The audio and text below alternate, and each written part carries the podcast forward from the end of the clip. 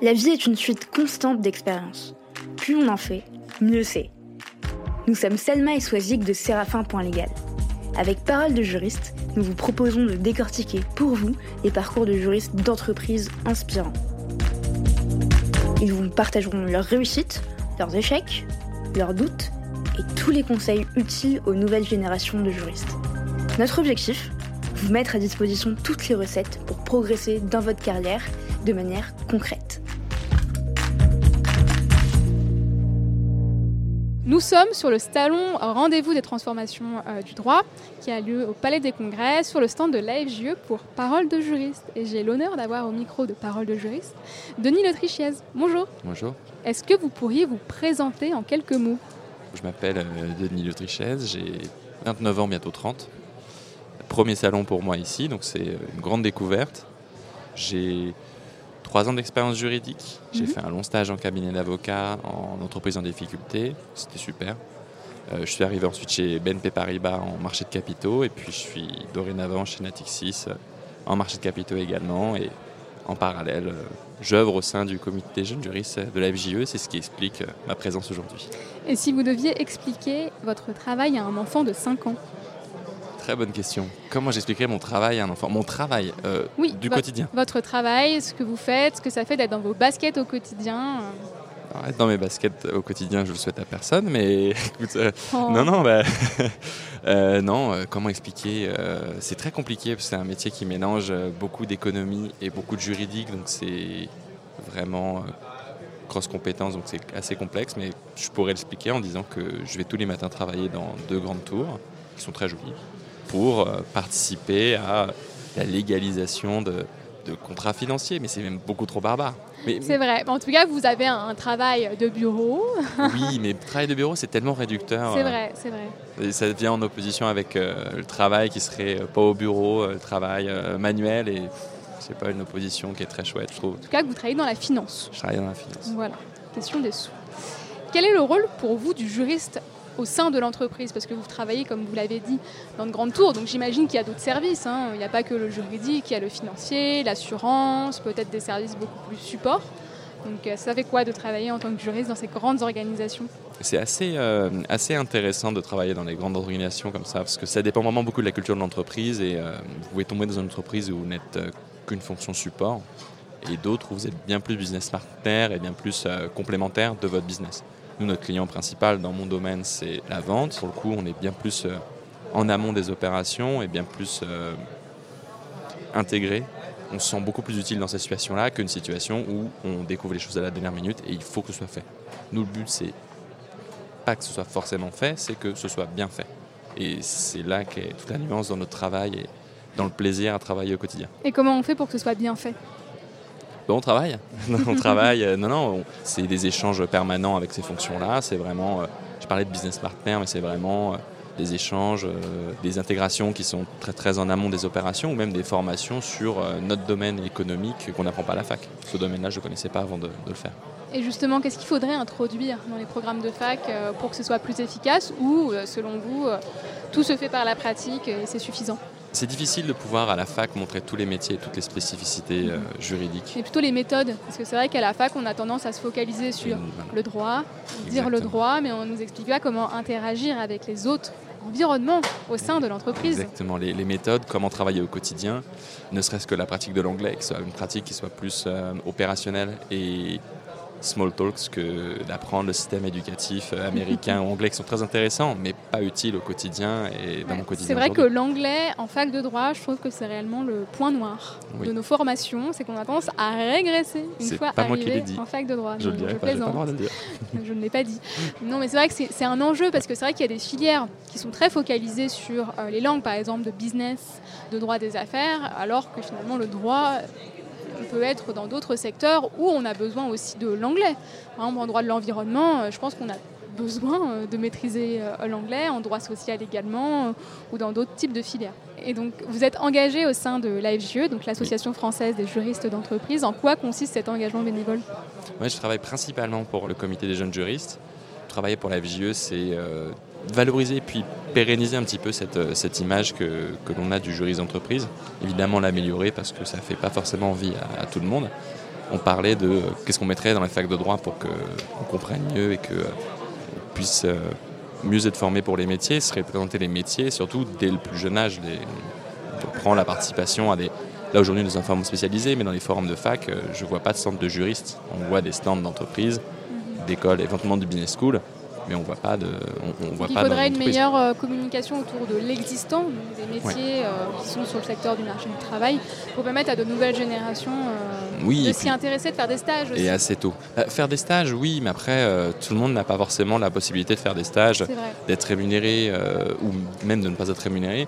Certains ont besoin l'été de travailler pour financer leur année scolaire et ils ne peuvent pas faire de stage pas rémunéré. Enfin, c'est donc non, ne serait-ce qu'en parler et de pouvoir euh, cibler la plupart des, jeunes dès les plus bas niveaux euh, de formation serait, euh, je pense, un, très bon biais pour présenter le métier de juriste et éventuellement les catégories qui peuvent exister dans ces métiers-là. Et en quoi ça consiste le comité jeune de la FGE Quels sont vos terrains d'activité Qu'est-ce que vous faites concrètement? J'ai rejoint ce comité il y a un an et demi, bientôt deux. J'ai du mal à le définir pour l'instant parce que je suis arrivé en plein Covid et si on pouvait voir un aspect positif du Covid, c'est de faire des formations à distance mhm. avec des intervenants plus seniors. C'était très positif sur ce point-là. Après, euh, le comité de jury, c'est plutôt national, mhm. c'est l'objectif. Après, évidemment, quand on fait des événements physiques qui se tiennent euh, surtout entre nous à Paris, parce qu'on voilà, ne peut pas faire déplacer tout le monde euh, pour l'instant, en tout cas, ce n'est pas le cas. Mais en tout cas, le but de ce comité, c'est vraiment d'essayer de cibler les plus jeunes, les jeunes juristes. ça dépend après de ce qu'on appelle un jeune juriste et comment on le définit. Mais principalement de pouvoir viser les jeunes, soit euh, en emploi ou pas encore en emploi. Ah, c'est vrai, on peut rejoindre euh, le comité jeune, la FJE, alors qu'on n'est pas euh, juriste d'entreprise. Je rejoins, j'étais au chômage. Ah, intéressant, intéressant à savoir. C'est vrai que quand on est au chômage, c'est vraiment des périodes de vie pas toujours faciles et on a tendance à être en dehors de cercles sociaux de travail pouvoir rejoindre des associations pour donner du sens à son quotidien. Je pense que c'est assez salvateur, donc euh, c'est une bonne chose que la FGE puisse permettre. Oui, c'est comme ça que la rejoins.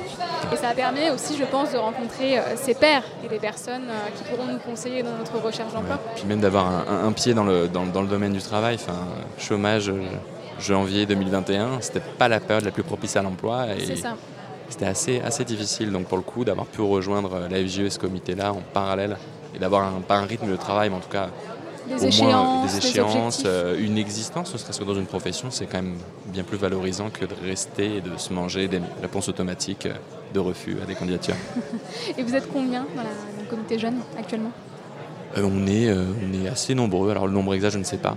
On n'est pas assez en tout cas, il est évident que c'est pas assez, on a besoin de plus de gens motivés, de gens disponibles pour pouvoir évidemment toucher le plus de personnes possible, que ce soit principalement à Paris, parce que c'est le principal berceau de, employeur et puis surtout dans tous les autres secteurs et toutes les autres facs. Quoi. Il faut visiter tout le monde. C'est qu'il y a une nécessité de fonctionner en réseau et de se dire qu'on peut aller au-delà de Paris parce qu'il y a du droit partout en La FGE, c'est un réseau, donc le, comité de jeunes juristes aussi. Enfin, le comité de jeunes juristes, c'est vraiment une sorte d'émanation de la FGE au niveau plus, plus jeune. En tout cas pour les primo-accédants.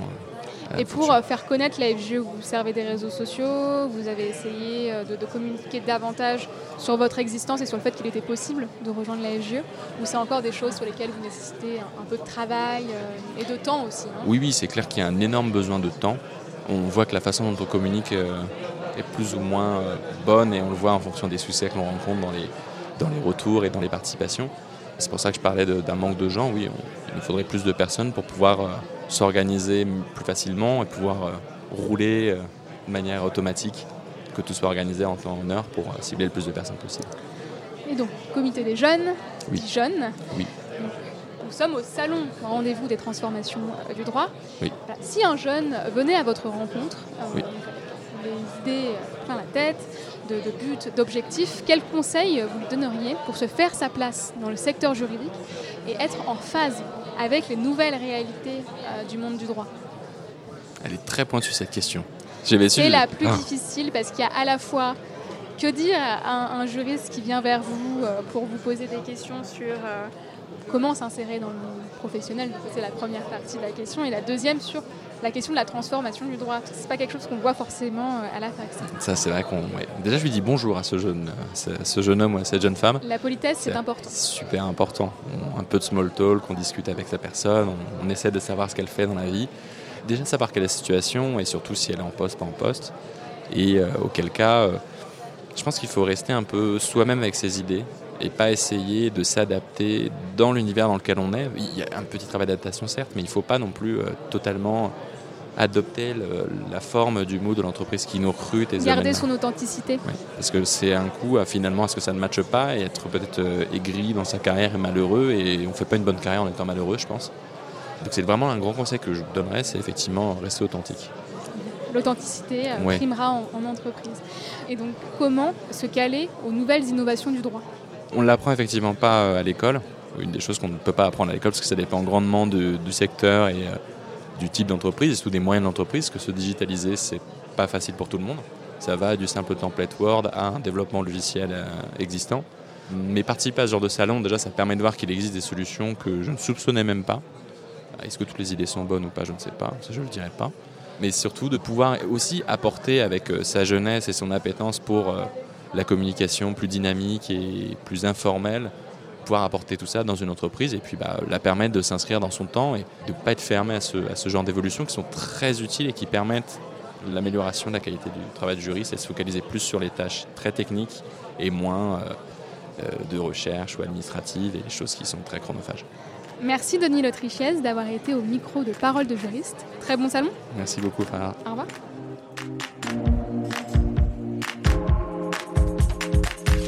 Merci d'avoir écouté cet épisode jusqu'au bout. N'hésitez surtout pas à le partager autour de vous, ou encore comme moi, à inciter vos collègues à s'abonner au podcast.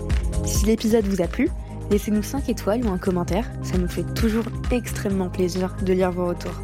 Enfin, si vous souhaitez découvrir comment Séraphin Légal révolutionne le secteur du contract management grâce aux nouvelles technologies, rendez-vous sur séraphin.légal, section Demandez une démo. Merci encore et à très vite